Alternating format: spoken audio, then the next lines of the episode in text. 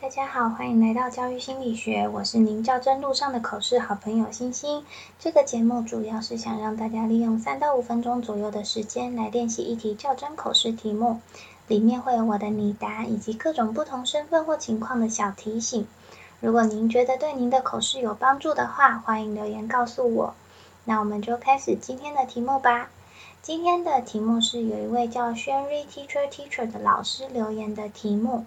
题目是，请说明你是位怎样的老师？为什么我们不录取前二十位？关于前半部，你是怎样的老师？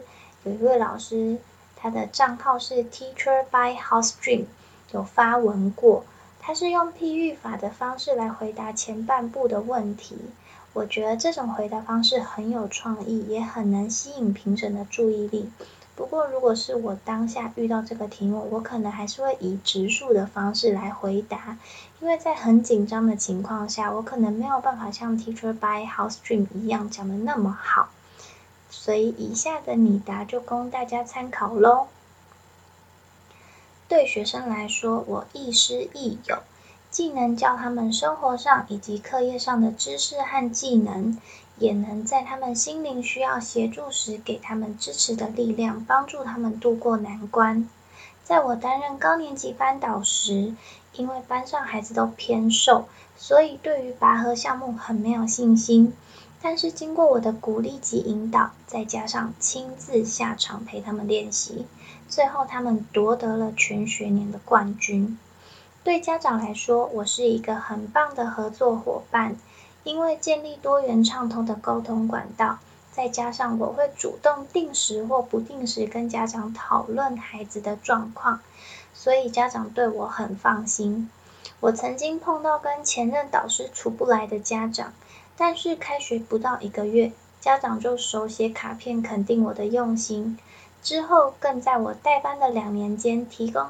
班上孩子很多资源，让孩子在丰富的学习刺激下成长。对学校来说，我是一个不可或缺的人才。以带班的角度来看，我认真的班级经营，让学生和家长都很信任，就比较不会发生需要学校协助处理的事件。而对于班级以外的事物，我能代表学校参加国语文竞赛。